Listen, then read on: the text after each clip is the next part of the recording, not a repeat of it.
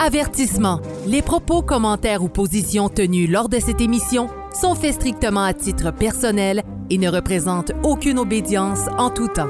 Merci et bonne écoute.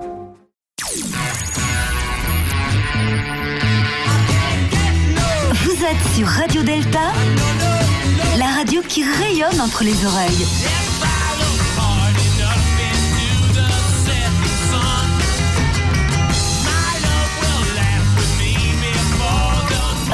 Delta.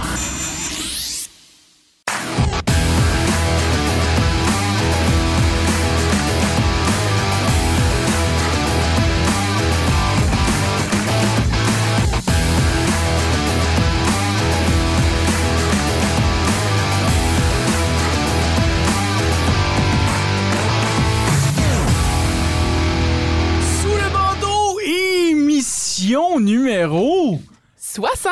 60. 60. 60. Wow! Et euh, en fait, aujourd'hui, pour célébrer cette 60e émission, c'est l'édition euh, pleinement avec des lunettes pour tout le monde. On est rendu à cet âge-là, je crois, hein? C'est ça? Vous euh? avez tout copié mon style. Oui, oui, oui. On s'est Les dit que lunettes ça, foncées. ça nous ferait bien un spécial euh, lunettes pour moi puis Sylvain. Euh, Écoute, tes lunettes, toi aussi, Sylvain. Écoute, t'es Ben oui. beau comme un cœur. Comment ça va, Sylvain? Moi, ça va super bien, en pleine Cool. forme. euh, travaille euh, toujours. euh, D'arrache-pied. Euh, écoute, t'as- t'as- t'as- je me souviens, ça fait une couple de, une couple de fois que, probablement plus que trois fois, mais que tu repars d'une compagnie de zéro pour la reconstruire. Oui. Euh, comme le temple de Salomon, finalement. Puis là, je pense que c'est bien parti. C'est la bonne foi. C'est la bonne foi? Il n'est pas redétruit une autre fois. sauf que cette fois, c'était pas la collusion et la corruption qui l'a détruit. Non, exactement. Là, là tu l'as rebâti sur des bonnes bases pour que ça, ça fasse un, un, beau temple à la vertu, qu'on pourrait dire. hein. Exact. Ah, c'est cool ça. Fait ton, ton travail va bien, la famille va bien. Claudia, en plus, t'es de Je retour. suis de Euh, retour. quand- Claudia, je dis, comment va le, le- le bébé? Petit Bébé va bien. Bébé va bien. Bébé a deux mois déjà. mois. Ça va vite. Ouais. Ouais. Parrain est très content. Parrain est Euh, content, c'est écoute, sûr. euh, c'était- c'était- C'est génial de l'avoir dans, dans, dans, dans, dans- dans notre vie, en fait. Euh, Puis je la vois, moi je suis quand même privilégié comparativement à tous les autres frères et sœurs. Je la, je la vois plus souvent.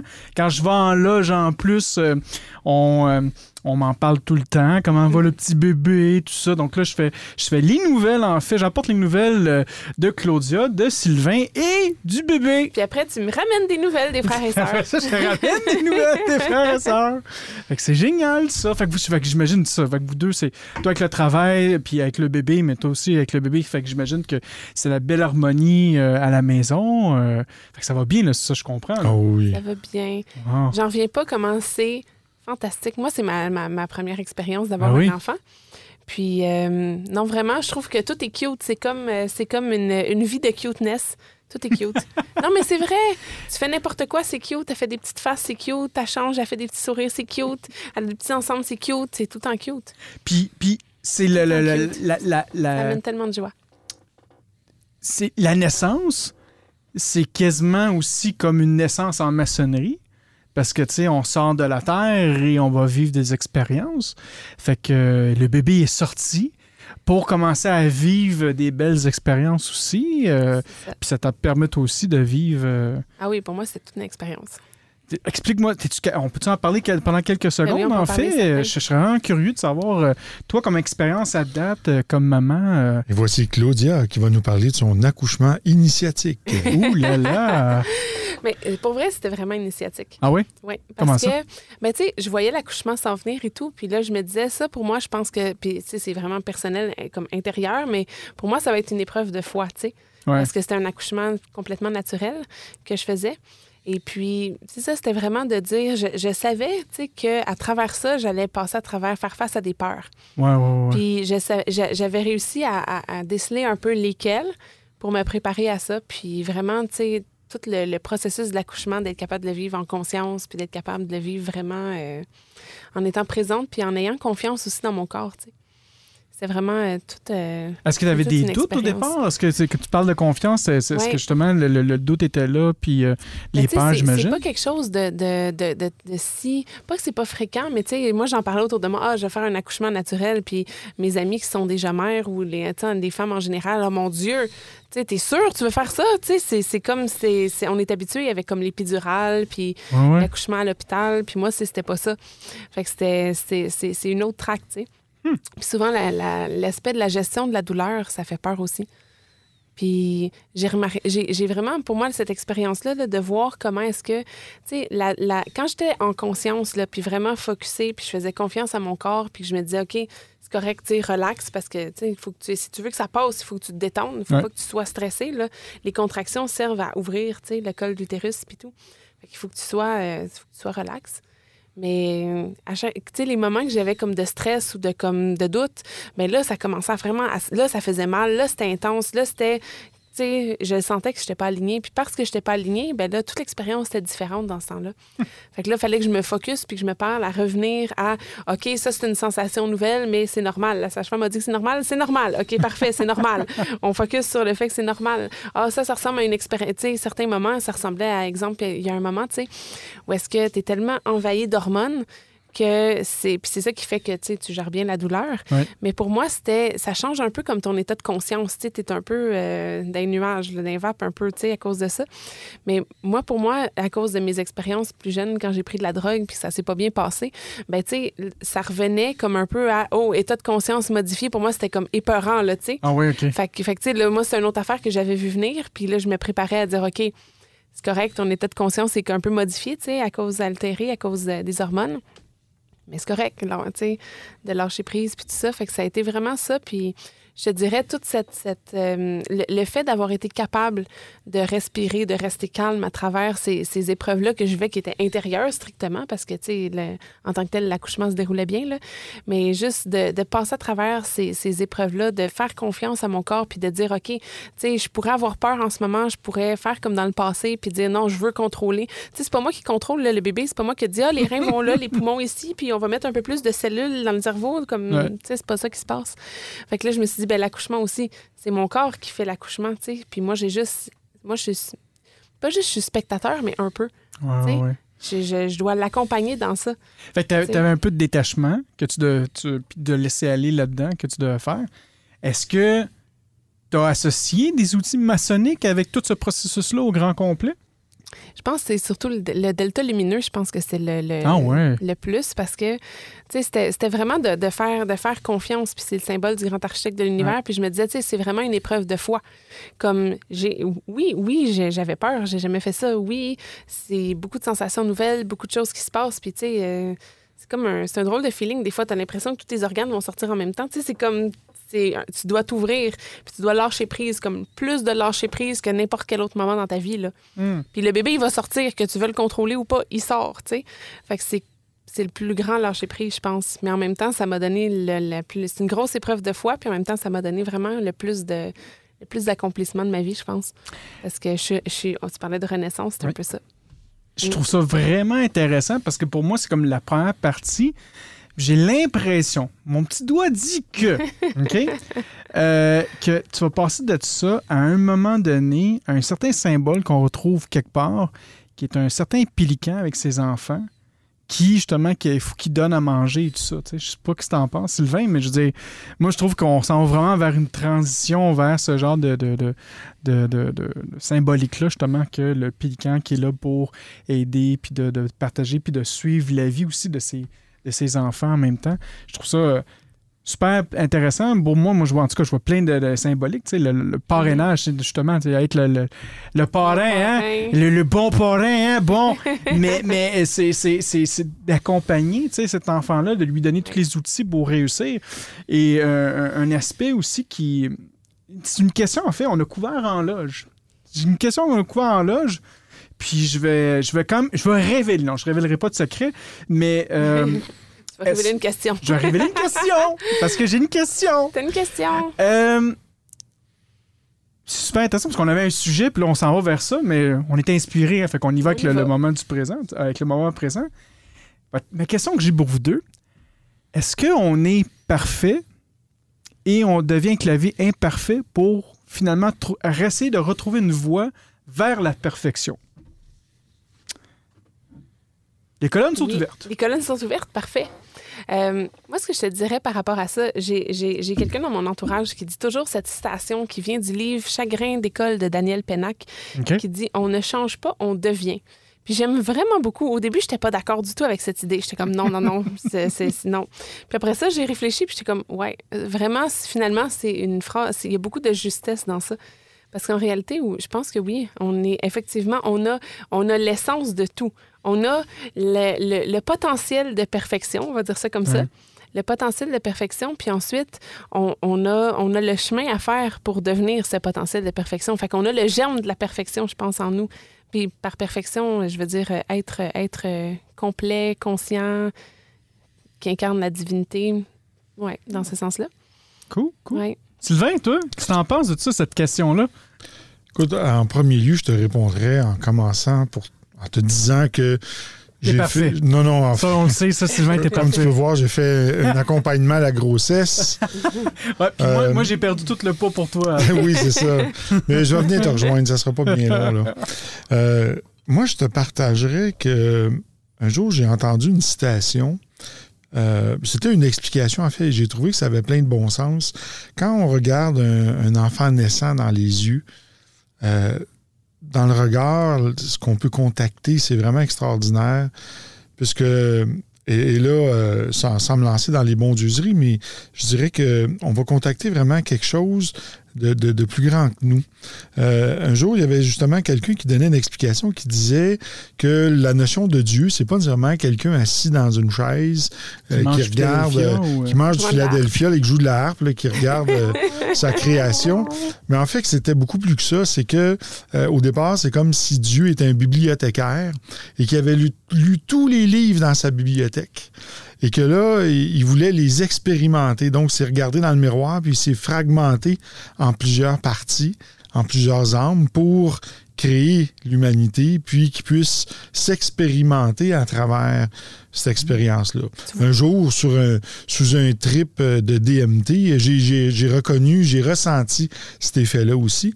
Et euh, les premiers moments où j'ai regardé mon enfant dans les yeux, j'ai pu ressentir ça aussi.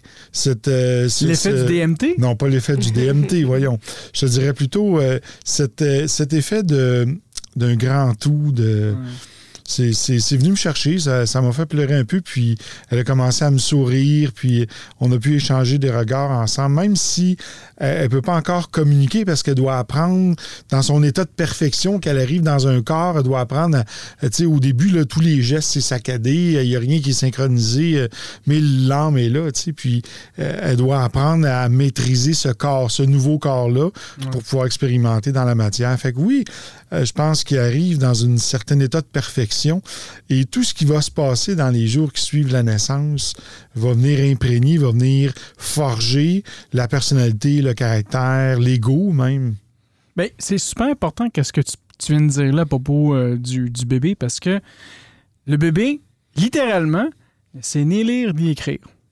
La seule chose qu'elle fait, c'est observer, puis elle écoute aussi. Puis là, comme tu dis, tranquillement, elle commence à apprendre puis à s'adapter.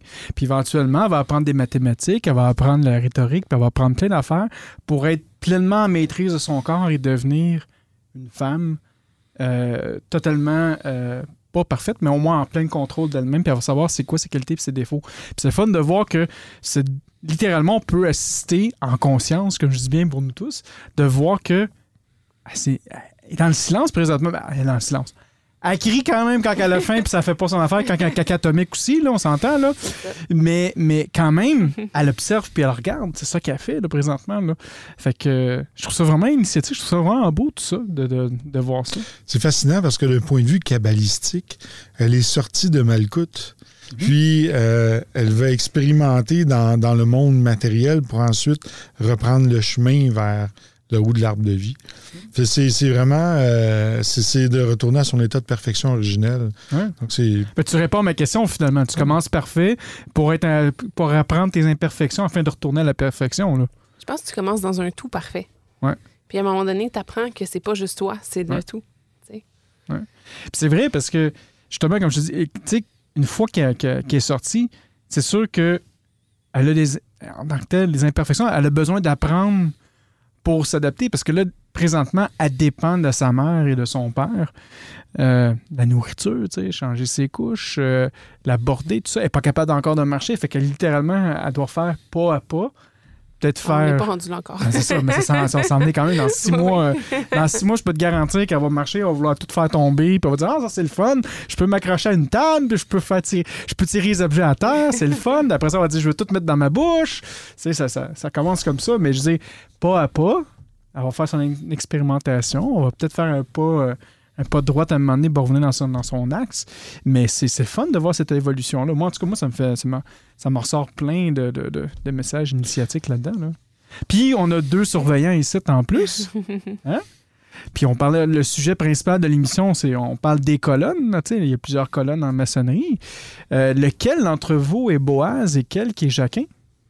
Hmm, c'est une bonne question. Je me suis jamais posé cette question. Hmm. Euh, comme j'ai fait tantôt, la parole circule. Vénérable Maître, une sœur demande la parole sur la colonne du septentrion. Le frère l'a demandé avant moi, je lui laisse la parole.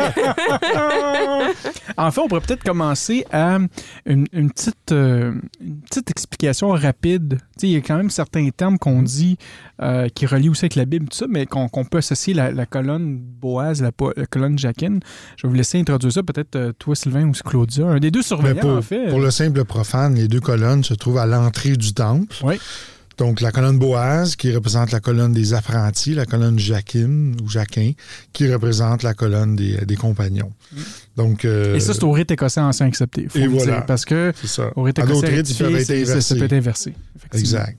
Donc, Ouais. ce sont les deux colonnes lorsqu'on passe du profane au sacré où on va traverser. Donc, ces deux colonnes-là représentent en partie la dualité, puis ils peuvent être représentés, puisqu'il y a d'autres colonnes aussi dans le temple qui ne représentent pas Jacquin et Boaz, mais qui ont d'autres significations. Mais c'est les deux premières colonnes euh, qu'on va d'abord traverser en passant du profane au sacré. Puis c'est quoi leur symbolique en fait? Euh, Je sais que vous aviez une- vous avez des termes là, euh, qui étaient vraiment spécifiques pour chacune de ces forces-là. En fait, en fait, ça donnait une phrase au, au- au complet là, quand on, quand on les- Oui, en lui, la force l'établira. Parfait. Donc, qui est en lui la force et qui qui va établir dans le couple finalement? Mais moi, je dirais, il y, a, il y a une colonne qui est masculine puis une colonne qui est féminine. Ouais. Une colonne qui est l'énergie de la lune, l'énergie du silence, l'énergie de l'introspection, qui est féminine, normalement. Puis une colonne qui est l'énergie masculine, du soleil, de l'action. Je pense que on est assez dans ces énergies-là. Je pense, euh, moi, l'énergie féminine, Sylvain, l'énergie masculine. Mais on porte tous les deux les deux énergies en nous, tu sais. Mais je pense que c'est... euh, ouais. Je pense quand même que c'est équilibré comme ça. Je pense que euh, peut-être Sylvain, tu pourrais peut-être aussi plus l'associer avec les, euh, la- la- la- la- la- les origines autochtones. On disait souvent aussi que euh, puis tu- je- probablement tu vas falloir que tu me corriges là, là-dessus, Mhm. là. mais il y a toujours un qui manifeste, puis il y en a un, a autre que, que- que la pensée euh, créative, Mhm. puis que les deux ensemble vont justement faire cette création-là. Euh, il me semble que c'est là, dans, la- dans, dans- dans les, euh, en fait, dans les euh, mythologies autochtones. Ça, ça- ça se Ben, on, on dit plus ici autochtone, on parle des Premières, Premières Nations, Nations, bien oui. important. Ouais. Euh, parce que autochtone, ça a un certain terme péjoratif pour eux, je le comprends. Donc, euh, ben, tu sais, pour avoir dans le passé euh, fait participer à plusieurs euh, loges de sudation, hein, et, curieusement, une tente de sudation ou un sweat lodge, comme eux l'appellent, c'est la reproduction d'une loge maçonnique, mais en, version naturelle, puisqu'on retrouve un temple, la porte euh, de- est à l'Occident, on a l'Orient, on a deux colonnes, on a au centre des pierres qui représentent la dualité, mais aussi le pavé mosaïque. Donc, on, on appelle ça des grands-mères et des grands-pères. On a les quatre directions, on a les, les quatre éléments, puis on a quelqu'un qui va être qui va diriger les travaux à l'intérieur du Sweat Lodge. Donc, euh, les deux colonnes sont là, sont à l'entrée exactement. Ils ne portent pas le nom de Boise et Jacquin, mais ils représentent les deux colonnes euh, de la vie, euh, du féminin sacré et du masculin. Fait qu'il faut toujours les deux. Fait que finalement, c'est comme le yin et le yang et tout ça. là. C'est, tout, finalement, c'est tout le, le- même genre de langage. là. On parle tous de la même chose à peu près. Là. Oui, ben tu sais, euh, Oui, et justement, dans, dans ces dimensions de polarité-là, euh, pendant longtemps, moi, j'ai cru qu'il fallait monter vers les dimensions, mais c'est plutôt le contraire. En fait, la première dimension, c'est l'unité, la deuxième, la dualité, la troisième, la trinité. Donc, on doit passer de la, troisième et passer par-dessus la dualité pour s'en aller à l'unité, qui est la première. Euh, mais pendant longtemps, on pensait tout le temps, il ben, faut monter vers la 22e dimension. je suis pas sûr que c'est dans ce sens-là qu'il faut aller. Mais moi, je suis pas sûre que c'est dans le sens que tu dis non plus qu'il faut aller. good, good. Tu vois, regarde les deux colonnes. Les deux euh, colonnes commencent à aller. Ça chèque dans le temple. Quand on dit la, la, cause primordiale, c'est la dualité. Fait qu'on est passé de 1, on est devenu 2. Mais en réalité, je pense qu'on est devenu deux pour expérimenter les polarités, mhm. pour trouver un milieu. Mais le milieu, c'est le 3. Mm. C'est d'avoir fait. Parce que le, le, 1 n'a pas encore fait l'expérience. Le 3, il est rendu dans l'expérience. Il est rendu dans la manifestation d'expérience. Mm. Fait que le, le 1, et, et, c'est pas encore expérimenté. Le 2, c'est divisé en polarités pour expérimenter les polarités. Puis le 3 a réussi à faire une genre de synthèse, je pense, entre les deux par l'expérimentation. Oui, mais il faut revenir à l'unité à la fin de tout ça. Mais pas de la même façon. C'est mm. peut-être comme un cercle mais je pense pas qu'on retourne à 1. le fameux serpent qui se mord la queue. Hein. Oui, c'est ça. Mm. Fait que peut-être qu'on fait un 8 comme ça. Ouais, c'est ça. Mm. Tu vois, moi, j'allais encore plus loin. J'essaie d'aller encore, plus loin que ça. Pour moi, après ça, ça aurait été le 4. Là, Puis le 4, on, peut le laisser peut-être un carré, mais on peut le faire aussi avec la chaîne d'union, parce que votre, votre, euh, votre union, votre trinité ensemble, après ça, il faut l'expérimenter avec les autres puis voir qu'est-ce qui se passe. Ça revient aussi avec un cercle, tout ça, mais peut-être que ça, ça pourrait donner une autre. Euh, une autre direction à tout ça, mais c'est super intéressant. C'est vraiment Le 5 qu'on se met à créer, la génération, etc. c'est intéressant. Le, le, le, 6, après ça, on peut faire ça avec quoi que le 6? On peut faire tous les chiffres, si vous voulez, on peut se rendre jusqu'à 9. Là. Euh, euh, mais euh, non, mais c'est fun de voir ça, d'associer ça en plus avec, avec, avec les chiffres, avec les nombres. C'est un, un, bel aspect. donc là, on a parlé, bon, on essaie d'introduire la table sur, sur les colonnes. Il y a plein d'autres colonnes. C'est ça? C'est quoi les autres colonnes, Claudia? Il y, a les, il y, a les, colonnes autour du pavé mosaïque. Ouais. Il y en a trois. Oui. Il y a la colonne d'harmonie, mm-hmm. qui est euh, l'aspect, l'aspect musical. Mm-hmm. Il y a les colonnes euh, où sont assis, euh, qu'on appelle la parole, la parole circule entre les colonnes, ouais. qui sont les colonnes où sont assis les maçons de part et d'autre du temple. Ouais. J'en oublie-tu? On a d'autres colonnes? Il y avait la quatrième colonne ou la cinquième colonne, Sylvain? Ça, c'est toi qui peux plus parler de ça. Euh, ah, euh, oui, oui, attends un peu. La, quatrième ou la cinquième colonne, je sais que c'était une faction durant la Deuxième Guerre mondiale euh, qui, qui luttait. Là, donc, c'est une faction militaire. Là. Je me souviens plus si c'était la quatrième ou la cinquième colonne. Je pense que ça s'appelait la cinquième colonne.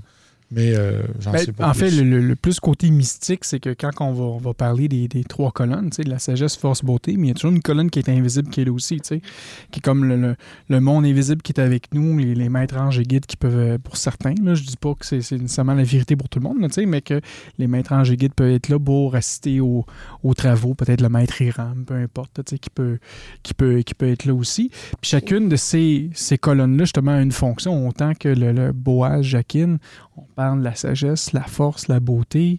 Euh, ce sont des aspects importants en maçonnerie qui tiennent notre temple. Euh, je pense que tu allais dire quelque chose, euh, Claudia. Et aussi, vu qu'on transpose souvent la loge sur l'arbre séphirotique, mais il y a les trois colonnes ou, et ou piliers, selon les dénominations, des fois ça change un peu, qui sont les trois, les trois qu'on retrouve dans l'arbre séphirotique. Il y en a une à gauche, si je ne me trompe pas, je ne sais plus si c'est gauche ou droite, une qui est rigueur, une qui est miséricorde, puis tu as celle du milieu qui est comme l'équilibre. Vous irez voir ça sur, euh, en fait sur euh, l'arbre syphérotique. En fait, euh, il y a même plusieurs vidéos sur, sur, Internet qui parlent, qui parlent des, des, des, arbres, tout dépendant du rite en plus. que justement, on va, voir que bon. certains vont faire certains pas pour rentrer dans cet arbre-là, vont passer par Malcoute, puis là, tout dépendant du chemin qu'ils vont faire, peuvent se rendre finalement à, à, Keter. Donc, c'est un, grand processus initiatique et tout ça, et ça inclut, comme tu dis, les, euh, les colonnes qui sont là. Donc, euh, pour toute maçon qui voudrait en apprendre un petit peu plus, je pense que c'est un, travail d'à côté qui est super important selon moi euh, pour mieux apprendre qui qu'on est, puis d'où qu'on vient, puis où est-ce qu'on s'en va finalement. pourquoi, Claudia, la sagesse, la force et la beauté. Pourquoi qu'on a ça en maçonnerie, en fait? Je pense que c'est trois éléments qui sont très importants pour être capable de- de- d'atteindre Keter. Tu, parlais de refaire le Ouais. chemin et se rendre jusqu'à Keter. Je pense que ben, la sagesse pour découvrir la vérité, Mhm. la, la- la force pour la faire durer, puis Mhm. la beauté pour inspirer l'homme. Je pense que c'est un peu une forme de, de- Ça vient chercher l'espérance, tu sais. Ouais. Parce qu'on a toujours l'espérance qui va rallumer toutes nos vertus, de, de- que le monde soit bon, que, qu'on- que ça puisse être mieux, qu'on puisse réussir. Tu sais, il y a toujours... euh, je pense que la beauté... la beauté, c'est ce qui, c'est ce qui aide à, garder l'espérance allumée. La beauté, euh, est-ce que c'est l'ultime vertu peut-être à avoir? Tu sais, pas, je parle pas de beauté physique, puis ah, regardez-moi comment que je suis beau, j'ai un beau sourire. Mais la beauté, pour, pour moi, c'est peut-être euh, un, accomplissement ou un état, de dire comme t'es es, en paix, t'es es en harmonie. euh, est-ce que c'est c'est comme... Parce que, tu sais, la sagesse, ça revient quasiment... Tu sais, quand tu J'aime ça tantôt... quand tu me pointes du doigt quand tu parles de la sagesse. Oui, oui, oui, effectivement, Sylvain. Euh, ben, que t'as des, poils blancs et des cheveux blancs partout. Euh, mais, tu on dit- tantôt, tu disais, Sylvain, la sagesse, que c'est comme Dieu qui a lu 56 millions de livres, tu sais, mais qu'ils n'ont pas expérimenté. qu'ils n'ont pas nécessairement expérimenté. La force, c'est peut-être l'expérimentation, puis la, la beauté, c'est l'accomplissement, peut-être? Moi, je pense que la sagesse, ça vient avec la connaissance, tu sais.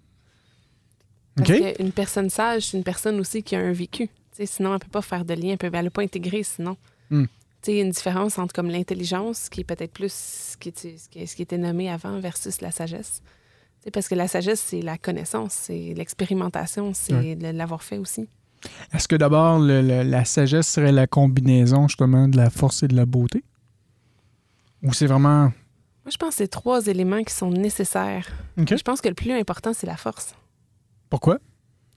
Parce que je pense que c'est la force qui permet vraiment de. de- Parce que, tu sais, avec la beauté, tu peux être inspiré. Avec la sagesse, tu peux avoir des. des... connaître le chemin, connaître la vérité. Mais avec la force, tu peux l'appliquer. Tu peux le maintenir dans le temps, la persévérance, tu sais.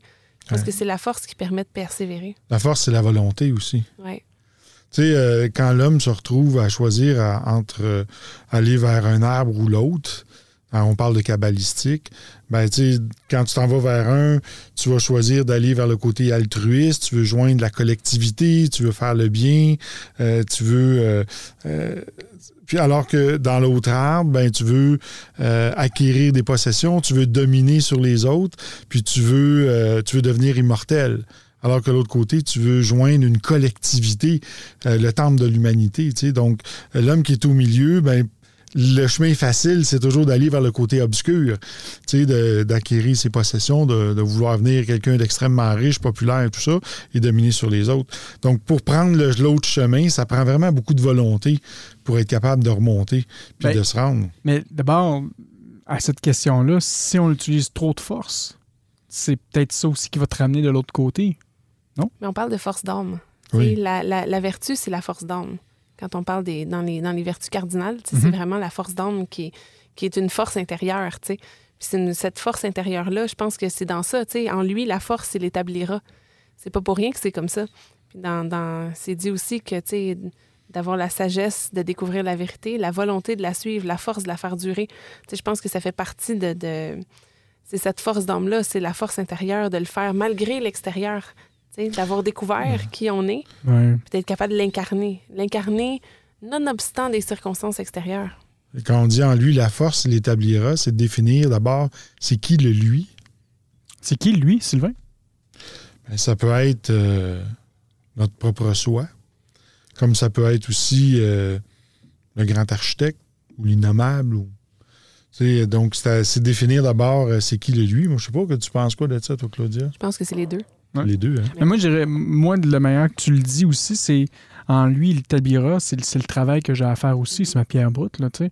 Parce que si on en revient encore au départ avec le bébé, moi, la seule première chose qui me, qui me vient, qui me vient en tête, c'est une pierre qui était, qui est au, en fait, qui est au sommet d'une montagne, puis que là, finalement, comme les frais de cailloux, tu sais, ça, ça- ça déboule, ça déboule, ça déboule. Puis là, mon est rendu au sol, puis elle est pleine d'imperfections.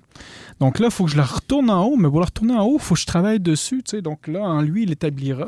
Puis là, après ça, ben, une fois que j'ai, j'ai, j'ai commencé à faire le travail, là, je vais avoir la, la- justement la, la- la force, la volonté pour, pour continuer. S'établir, de- c'est un acte conscient. Oui, c'est ça. D'un point de vue des Templiers, par contre, c'est différent. Parce que les Templiers, eux, ils cachaient l'or dans le plomb. Donc, euh, lorsque. euh, donc, la symbolique de ça, c'est qu'au départ, on était parfait. Puis ensuite, on s'est recouvert de plomb. Puis là, il faut briser le plomb pour découvrir la pièce d'or qui est à l'intérieur. Là, c'est la sagesse, pas la force qui te permet de faire ça. C'est ça. Ou une bonne forgerie, là, une forge là, pour, euh, pour enlever le plomb, là, pour juste garder l'or. Là, ça, ça- le, le fameux secret des alchimistes, transformer le plomb en or, là, ben, c'était c'était ça dans le fond hein, aussi. Donc, euh, Mais ça, c'est un autre sujet qui est super intéressant, qu'à un moment donné, on pourrait vraiment couvrir sur l'alchimie. tu sais. ouais, une Ah émission ouais. sur l'alchimie, ça, ça Oui. serait bon. Ça serait- Émission effectivement. 61 sur l'alchimie.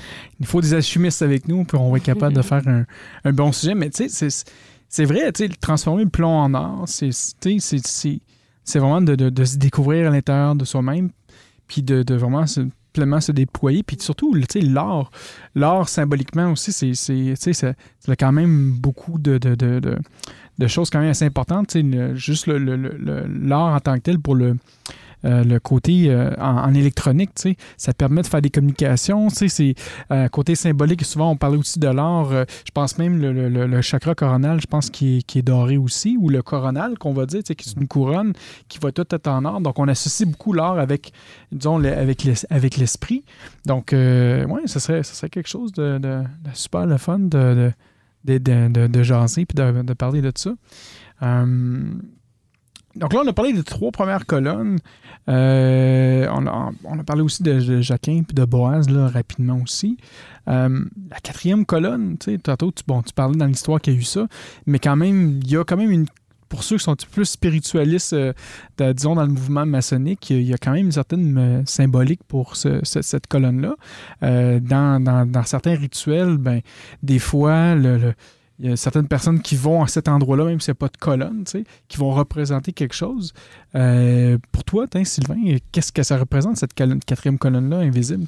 Est-ce que ce serait l'accomplissement des trois premières, finalement, ou... euh, Ben oui, ça peut représenter l'initié Ouais. dans le monde invisible.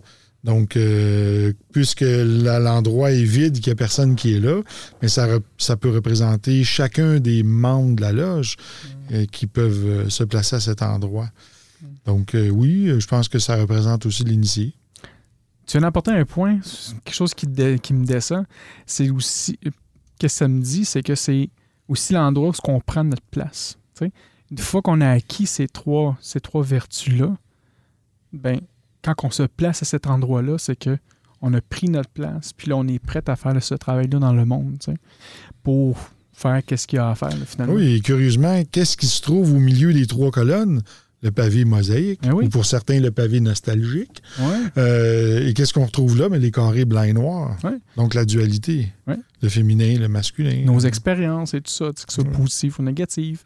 Donc, est-ce que ça voudrait dire, lorsqu'on atteint la quatrième colonne, qu'on a appris à maîtriser ce qui se trouve au centre avec les outils euh, maçonniques, le fil à plomb? Est-ce qu'on a, on a appris, en fait, si on a maîtrisé, maîtrisé, euh, tu- moi, tu m'as déjà fait, déjà la morale là-dessus. une donné. On ne va pas vraiment nécessairement entre le contrôler puis le, le- le- le maîtriser, tu sais. Mais c'est intéressant parce que est-ce qu'on l'a vraiment maîtrisé? Tu sais, ça revient encore à une roue cyclique, là, tu sais. Même moi, ça, ça en donne mes certaines expériences que je vis présentement dans ma vie, tu sais. Mais j'ai des euh, choses que je croyais avoir réglées il y a plus de 15 ans qui refont surface, tu sais. Mais je pense que rendu là, c'est de savoir, justement, vu que t'es. Vu que, tu sais, disons qu'on a le, pavé mosaïque qui est là avec les, trois colonnes, puis toi, tu es placé à la quatrième colonne qui est, là. Justement, tu parles de l'expérience maçonnique, qu'on va aller sur le carré noir, sur le carré blanc. C'est comme de voir si t'es le joueur ou le pion. OK? Dans, cette situation-là. Puis le but, c'est d'être le joueur, de voir la partie qui est en train de se jouer. Puis que justement, mais si dans le futur, il y a une autre situation qui est similaire, mais comment maintenant, en conscience, au lieu d'en souffrance, on est capable de gérer tout ça? C'est là que tu peux vraiment voir si tu es en maîtrise ou si tu es pas en maîtrise. Je suis plus ou moins d'accord avec toi. Parce que quand tu parles d'un pion puis d'un joueur, il y a une relation entre un dominé et un dominant. Parce que le pion, c'est celui qui est dominé par le joueur. Donc, euh, je pense pas qu'il y ait une notion de joueur, mais moi, je verrais ça un petit peu comme le panthéon grec, où ce que tous les dieux sont assis en haut et ils regardent ce qui se passe sur le pavé en bas, où il y a de l'échange entre la dualité. Et lorsque, selon moi, je dis ça, j'invente ça, moi, là, mais quand tu es rendu au niveau de la quatrième colonne, que tu as pris cette place-là, tu es capable de distinguer tous les jeux qui se jouent dans la Mm. dualité, un petit peu comme le triangle de Cartman, où ce que tu es capable de voir si tu joues le rôle de sauveur, bourreau ou victime, puis que tu es capable de rester à l'extérieur de cette dualité-là Mm. et d'en comprendre tout le, je dirais, le mécanisme du grand œuvre qui s'opère qui s'opère en arrêt de ça.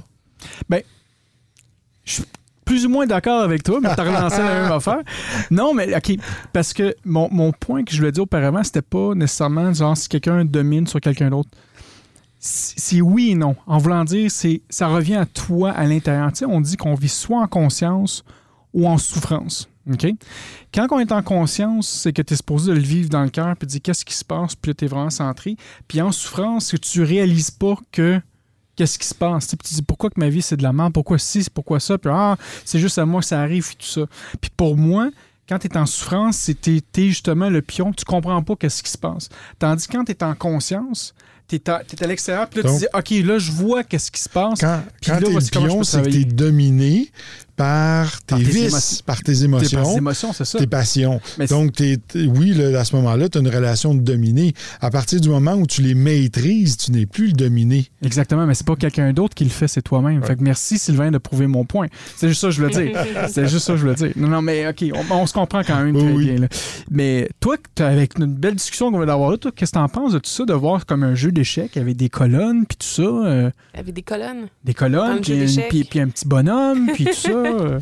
Non, mais j'avais bien compris tout de suite euh, ce que tu voulais dire. je le savais, je le savais. Sylvain, il faut que je le répète deux, trois fois, mais c'est bon. Non, mais j'avais bien. Je suis d'accord avec les deux. euh, vous dites la même chose avec des expressions différentes. Ouais. Donc, évidemment, je suis d'accord avec les deux. Puis je pense qu'effectivement, tu sais, c'est-. Le fait, le fait de. de dans, dans les deux, vous ce que vous nommez, c'est la vision extérieure, le pas de recul, tu sais, d'avoir un pas de recul sur qu'est-ce qui se passe pour voir l'ensemble des choses. C'est ça qu'on appelle le grand œuvre. Je Mhm. pense que c'est bien, bien démontré.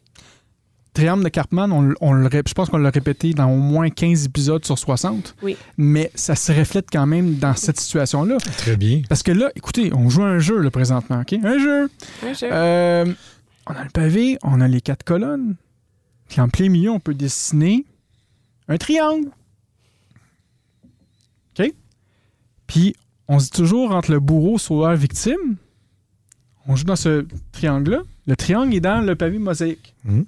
OK? Mais le but, c'est de sortir du triangle pour aller pas au centre du triangle. Avant, on disait au centre du triangle. Là, je dis, tout d'un coup, on pourrait faire ça à la quatrième colonne.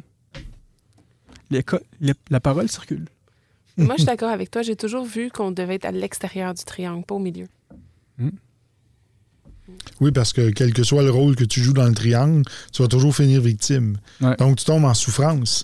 Quand tu es en conscience, ben, tu choisis de ne pas embarquer dans ce triangle émotionnel et relationnel que les individus ont entre eux et qui crée un paquet de conflits. D'accord. Vous irez lire là-dessus sur le triangle de Cartman. K-A-R-P-M-A-N. Alors, euh, je vais l'écrire à l'écran, là. K-A-R. oui. Moi, ça a été une révélation dans ma vie quand j'ai pris conscience de ce triangle-là. Ouais. Et je me suis même payé pendant, euh, pendant au moins quatre ans une coach qui venait à toutes les semaines s'asseoir avec moi.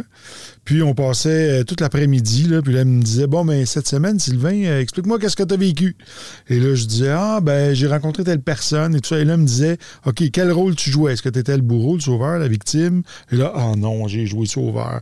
Et là, tranquillement, comme ça, à force de pouvoir me regarder comment j'agissais, bien, j'ai pu réussir à m'extirper. Ça m'arrive encore des fois de Ah tomber les deux pieds dans le sauveur. Là, Tu sais, ça, ça c'est inné en moi. Mais maintenant, je le vois beaucoup plus facilement. Et souvent, lorsqu'on joue sauveur, on veut sauver les gens, on veut aider les gens alors que ce n'est pas sollicité de leur part. On veut plus les aider qu'eux veulent s'aider. Et c'est pour ça qu'on finit victime. Parce que si quelqu'un me demande de l'aide, aujourd'hui, j'ai par exemple un ami, euh, un ami d'enfance qui, qui est dans les trucs euh, complotistes, là, puis euh, ben, c'est pas à moi de le sauver, c'est à lui à me demander, ben écoute, viens m'expliquer, Sylvain, ce que c'est la maçonnerie, que je comprenne qu'est-ce que c'est. Mais si je vais pour le sauver, je vais finir victime. Ça, euh, écoute, euh, essayer de, de sauver des gens, tout ça là-dedans, c'est surtout dans la situation qu'on vit aujourd'hui, où que euh, on a des extraits, des, pas des, nécessairement des, des extrémistes, mais des gens qui sont dans un certain extrême, autant à gauche qu'à la droite. Euh, ça devient de plus en plus difficile d'émettre nos opinions, de, de, de, de, de- de partager certaines vues qu'on peut avoir, autant politiques ou non politiques, spirituelles même, euh, sans se faire euh, euh, caté- catégoriser catégoriser dans, dans- dans- dans certaines choses, tu- tu parles de ton ami qui est conspirationniste, tu sais. Même moi, euh, il n'y a pas longtemps, j'ai participé à une émission de, radio, enfin un podcast, sur Internet avec euh, deux personnes que je connais très bien. Puis euh, ils ont décidé de faire un nouveau concept d'émission et tout ça. Puis ils m'ont invité comme franc-maçon. Et littéralement, pendant deux semaines, ces gens-là ont reçu des menaces de mort puis des, menaces de toutes sortes à cause qu'ils ont reçu un franc-maçon. Fait que justement de jouer au bourreau sauveur victime, je dis dans cette situation-là, ben, je pense qu'on doit refaire euh, comme le bébé finalement, puis rester dans le silence, là, tu sais, parce que il y a des choses qu'on peut pas contrôler malheureusement, puis on est qui nous autres pour vouloir les ch- ch- changer cette situation euh, Il y, a, y a depuis deux ans, je travaille avec le Centre de prévention de, ra- de radicalisation de Montréal. Puis euh, je travaille sur des projets avec eux. Puis justement, tu sais- moi, je m'en suis jamais caché. J'ai fait partie de ces mouvements complotistes-là.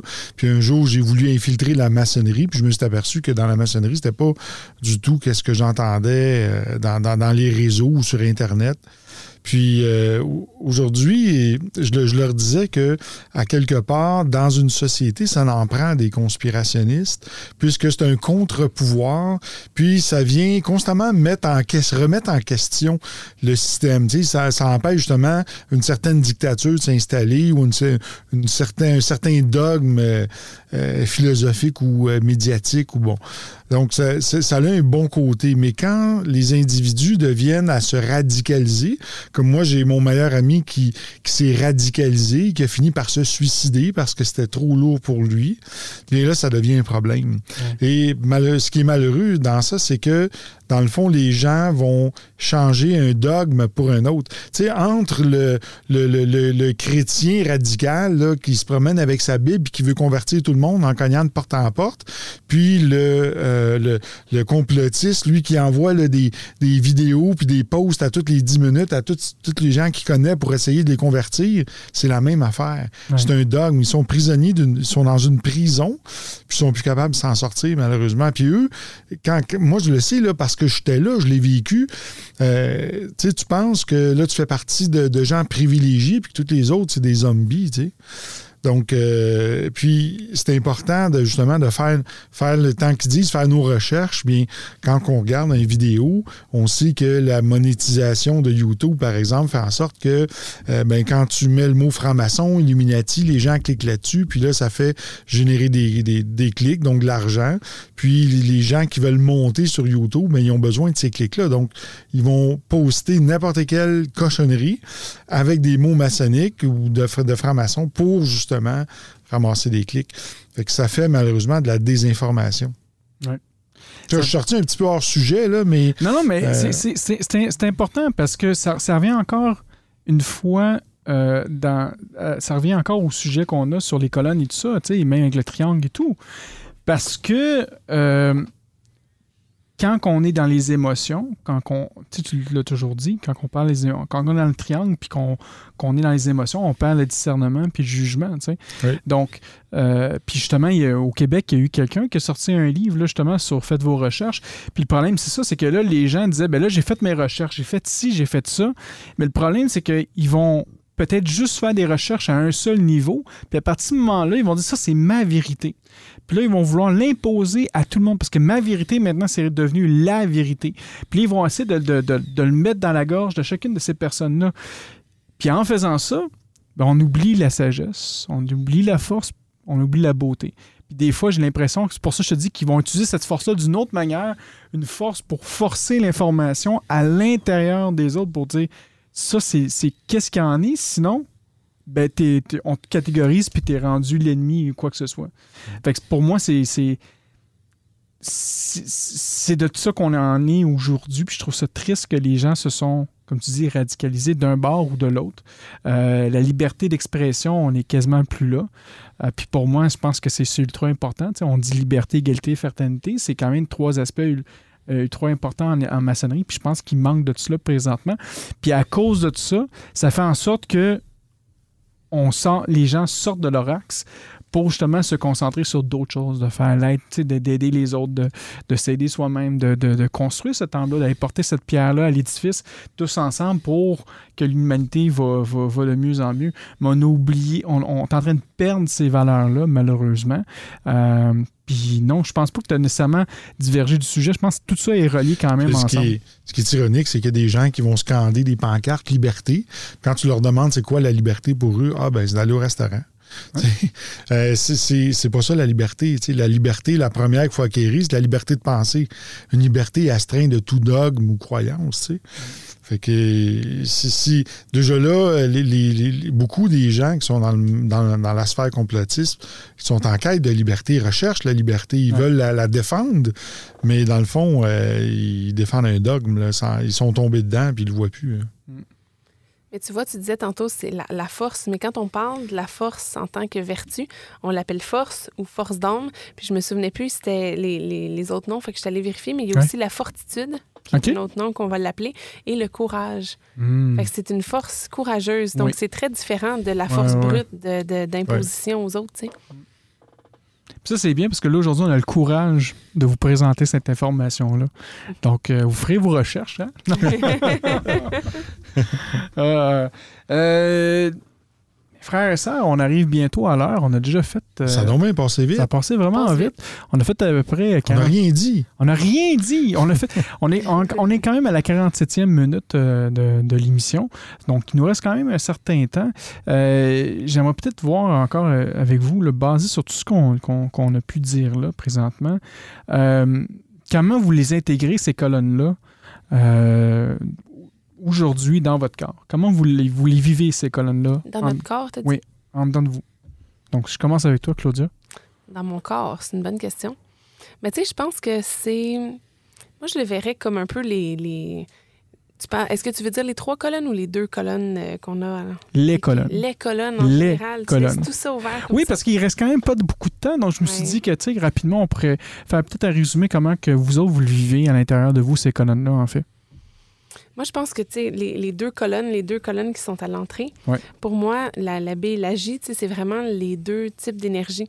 Puis je pense que j'utilise ces énergies-là dans des, dans des contextes différents. Je pense que là, évidemment, la maternité, là, c'est mon énergie féminine Ouais. plus qui va prédominer. Tu sais, je le sens, euh, je sens beaucoup qu'il y a un changement pour moi de ce côté-là. Euh, c'est un, c'est un- un différent type d'action, peut-être, que ce que je Ok. vivais avant. Puis, mais les trois autres colonnes, je pense que c'est un peu ce que j'essaie toujours de, de- d'utiliser pour appréhender les différentes situations, tu sais. De regarder une situation, puis de, de la, de la percevoir avec, avec une certaine sagesse, tu sais, de ne pas tomber dans c'est la faute à qui, parce que là, on tombe dans quelque chose d'autre Ouais. qui, qui, qui, qui peut devenir malsain, tu sais, puis parce qu'on on, on- on extériorise notre cheminement plutôt que de le vivre intérieurement. Je pense que ça, je pense que la, la, la force, souvent, il y a des choses, tu dis, ah ouais, tu sais, euh, quand tu regardes ça, puis tu te poses toujours la question, qu'est-ce qui est initiatique dans ce que je vis présentement? Mais là, souvent, tu trouves euh, un peu des choses à travailler. Puis la force, ben, c'est de dire, ouais, tu sais, il faudrait que je le fasse, ben, je vais le faire. tu sais. Puis ça, c'est. Je pense que c'est le plus dur en général parce que c'est d'admettre, d'admettre nos faiblesses, d'admettre les points à travailler, puis de, de, de, de, de- changer, tu sais, de changer cet aspect-là pour devenir, tu sais, de, de, de dire comment est-ce que je fais pour, euh, pour devenir davantage qui je suis. Fait que c'est un gros travail d'humilité, là, finalement, qu'est-ce que tu me dis là? C'est sûr que Ouais. l'humilité, c'est nécessaire, oui. Puis la beauté, mais je, je te disais tantôt, je pense que c'est l'inspiration. Je pense que c'est, On a eu des exemples de, de, de dans, dans, dans, le monde de, de, gens qui ont été des, des gens qui étaient, qui étaient des révélations d'une certaine façon, qui, étaient, qui, qui portaient cet aspect-là de, de, la divinité incarnée dans la matière, qui incarnaient pleinement leur aspect divin et terrestre en même temps, que leur, leur âme qui, qui était pleinement eux, finalement. C'est, c'est, on, met, on met plein de termes là-dessus, mais c'est juste d'être pleinement qui on est, là, c'est pas plus que ça. Et tellement en même temps, tellement c'est ça. je pense que c'est un peu, c'est un peu de, de, regarder ça, de voir la, la, beauté dans tous les processus qu'on vit. Parce que quand on le ramène au processus initiatique, ben on voit de la beauté dans beaucoup de choses qu'on ne verrait pas normalement. on voit la beauté plutôt que de voir la, la souffrance, plutôt que de voir le, le, le, désastre. Ouais, je pense que ça permet de. Je pense que c'est l'amour aussi hein, qui, qui nous permet de, de, de progresser là-dedans. Fait que pour moi, c'est comme ça. Qu'est-ce que l'amour ferait dans cette situation? Moi, ça a changé ma vie, ça. Ah oui? Oui. On a déjà parlé, que j'en reparlerai pas. Claudia, tu pourrais peut-être nous parler de, de la réflexion que tu as eue l'autre fois avec l'amour par rapport quand je conduis une voiture. Là, et tu as dit, euh, c'est, euh, ce sont des gens qui rejettent l'amour. Ah oui, C'était très sage. Ah oui? C'est vraiment intéressant, ça, oui, parce que, tu sais, je me suis toujours posé des questions comme, tu sais, euh, dans les. Dans les dans l'alchimie, il y a le vitriol, puis il y a aussi une certaine phrase qui dit que le feu régénère la nature, puis des choses comme ça. Puis je me suis toujours demandé, mais quel feu? Quel feu qui fait ça? Puis là, ben, j'avais plein d'hypothèses, puis tout ça. Puis là, ça m'a fait, à un moment donné, j'ai comme allumé, en écoutant d'ailleurs une, une série euh, c'est le, symbole perdu, quelque chose comme ça? The Lost Symbol. c'est l'émission euh, de Dan Brown, en fait. c'est ça, qui a plein de symboles maçonniques. c'est super intéressant. Puis, puis là, j'essaie de faire des corrélations entre ce que je voyais, puis en tout cas, je trouvais ça super intéressant. Puis là, à un moment donné, je me suis dit, ah, il parlait d'un passage, de quelque chose, puis là, je me suis dit, ah, je vais aller voir les textes en lien avec ça. Puis là, à un moment donné, je me suis dit, ouais, je pense que le fameux feu, même qui est le feu de l'enfer, normalement, c'est surtout parce que les gens ont, ont rejeté l'amour jusqu'à un certain point. Ils ont rejeté d'aimer certaines parties d'eux-mêmes, donc ils les aiment pas chez les autres non plus. Puis c'est le, le, le, le, regret, la tristesse, la colère d'avoir rejeté cet amour pendant tout ce temps-là, qui est les feux de l'enfer d'une certaine façon, parce que c'est la personne qui vit cette... Euh, cette euh, comment je pourrais dire ça? Qui passe à travers ce, ce, ce, cheminement de, Par le miroir initiatique? Non, c'est pas ça que je veux dire. Je veux vraiment dire par... Euh, qui, qui, qui, qui, est désolé d'avoir passé à travers ça. Tu sais, des fois, on, on, regarde, on regarde notre vie, puis on est, on est désolé d'avoir mal agi, de ne pas avoir compris assez vite, mm. euh, d'avoir eu trop d'ego pour pardonner, pour s'excuser, pour faire plein d'affaires. Puis je pense que c'est un peu ça. C'est un peu ça l'enfer. Tu sais, c'est toute la désolation qu'on vit, puis la souffrance qu'on vit d'avoir rejeté l'amour en nous-mêmes puis chez les autres. Mais c'est super intéressant ce que tu dis parce que, euh, hey, je réalise qu'on dit, on dit souvent ça, que c'est super intéressant. Fait que finalement, notre émission est vraiment intéressante. C'est vraiment intéressant. C'est vraiment intéressant, notre émission. c'est mon euh, expression, c'est pour ça. C'est vraiment intéressant.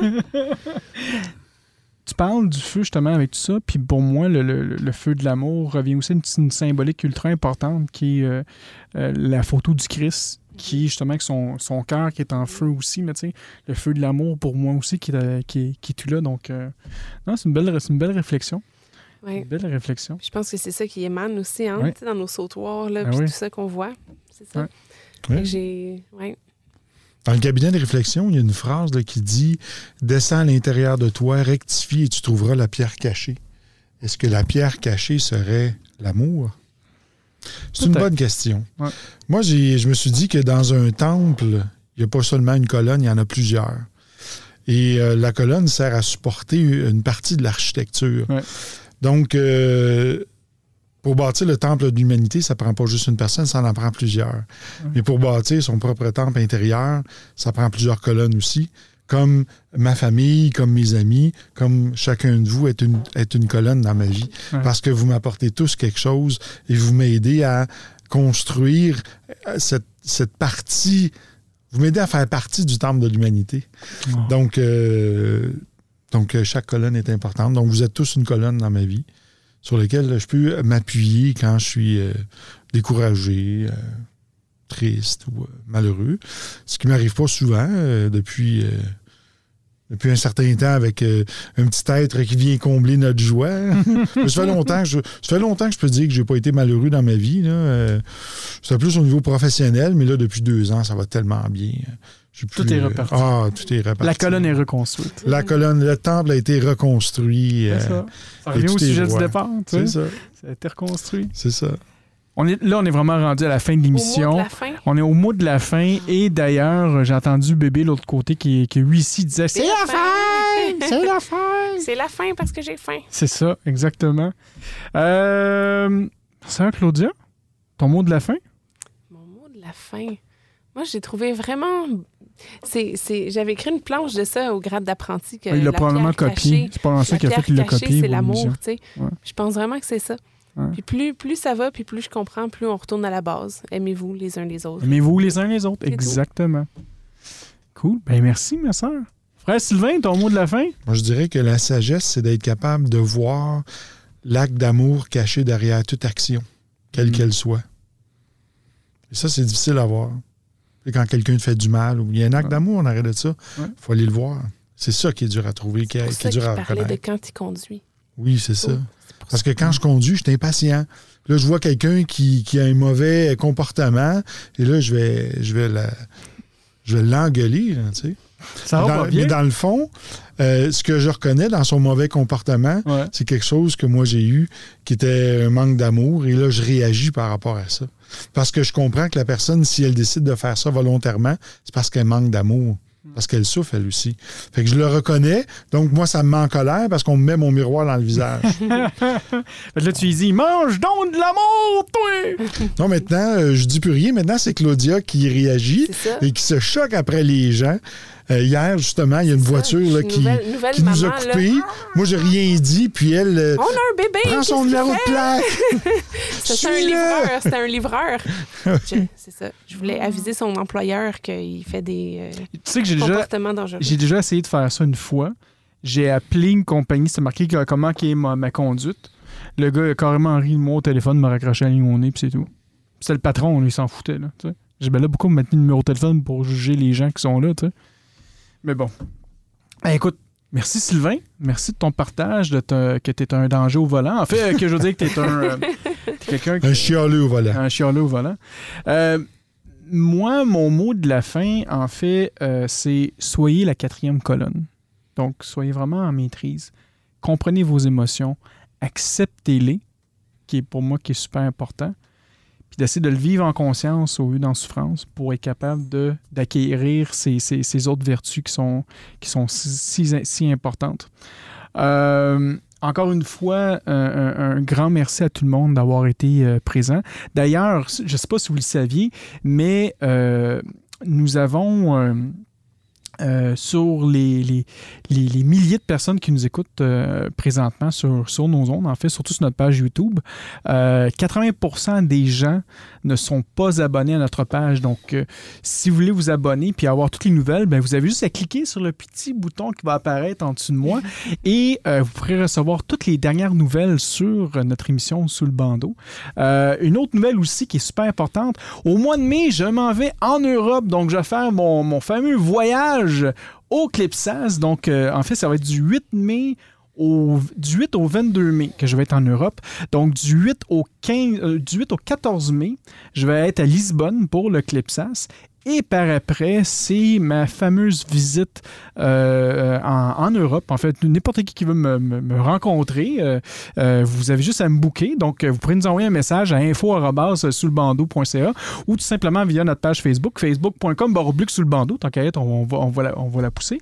Et présentement, donc là, j'ai prévu un- une émission spéciale avec Radio Delta, donc notre frère Gilles, Philippe Benamou, Jean-Laurent Turbet. Donc, on va faire une belle émission encore une fois avec eux. Ça va être génial. Euh, donc, ça, c'est ça, c'est déjà planifié. Là, j'ai des frères et sœurs de Bordeaux et de Toulouse qui veulent me rencontrer. Donc, là, à date, je vais pas en faire Lisbonne-Bordeaux ou Lisbonne-Toulouse, Toulouse-Bordeaux, pour après ça retourner à Paris. OK? Et je termine mon voyage. Là, je sais qu'il va y en avoir qui vont être, ils vont être jaloux ici à la table présentement. mais euh, j'ai été invité par le frère euh, Ronan, qui est membre Patreon aussi, qui est un de nos membres Patreon.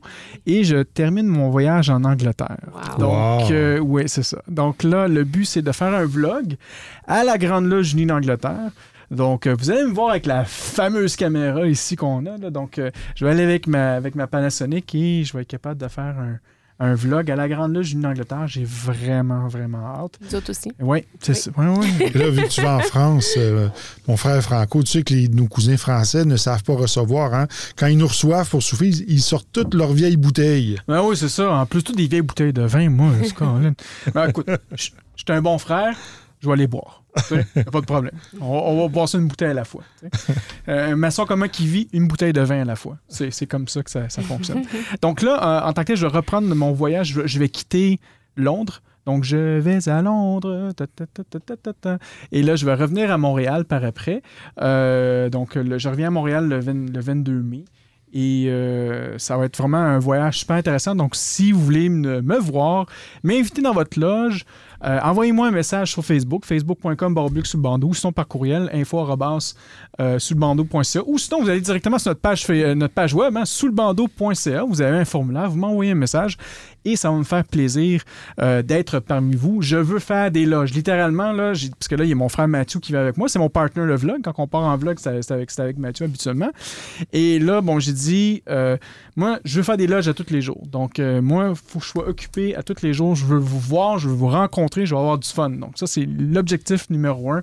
Vous me contactez. Je sais que Franck Fouqueray aussi veut me voir aussi. Donc, on va faire aussi une loge à cet endroit. Ben, en fait, à cet endroit, à, à son temple. Donc, euh, on va aller visiter ça. Donc, euh, si vous voulez, venez me voir. Je vais être bien heureux. Sinon, merci à tous nos membres Patreon. Patreon.com, barre oblique sous le bandeau.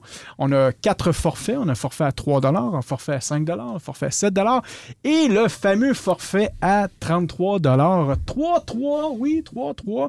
Et on a un seul membre Patreon. Enfin, un euh, euh, très illustre patronne, mais euh, il reste de la place. Donc, si vous voulez participer, vous êtes les bienvenus. Vous choisissez votre forfait.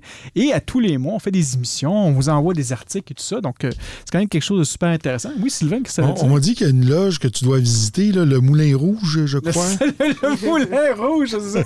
On va aller au Moulin Rouge. Ben oui, oui. En fait, j'ai jamais été au Moulin Rouge. Ça, ça pourrait être intéressant. Je sais, je sais pas. Moi, moi, je, moi, je suis un, je suis un touriste. Hein? Je suis un touriste. donc, euh, euh, donc là-dessus, ça fut encore euh, un, un grand plaisir de vous avoir. Euh, un grand merci à tout le monde qui nous écoute présentement. Mon nom est Franco et je vous dis à la prochaine. Bye bye. Bye bye.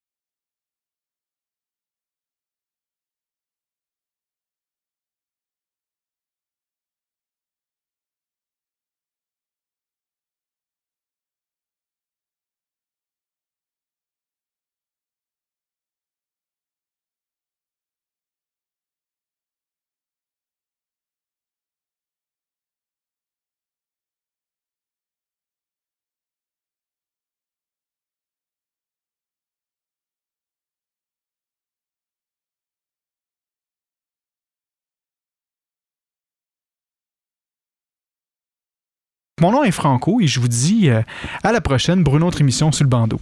Bye bye.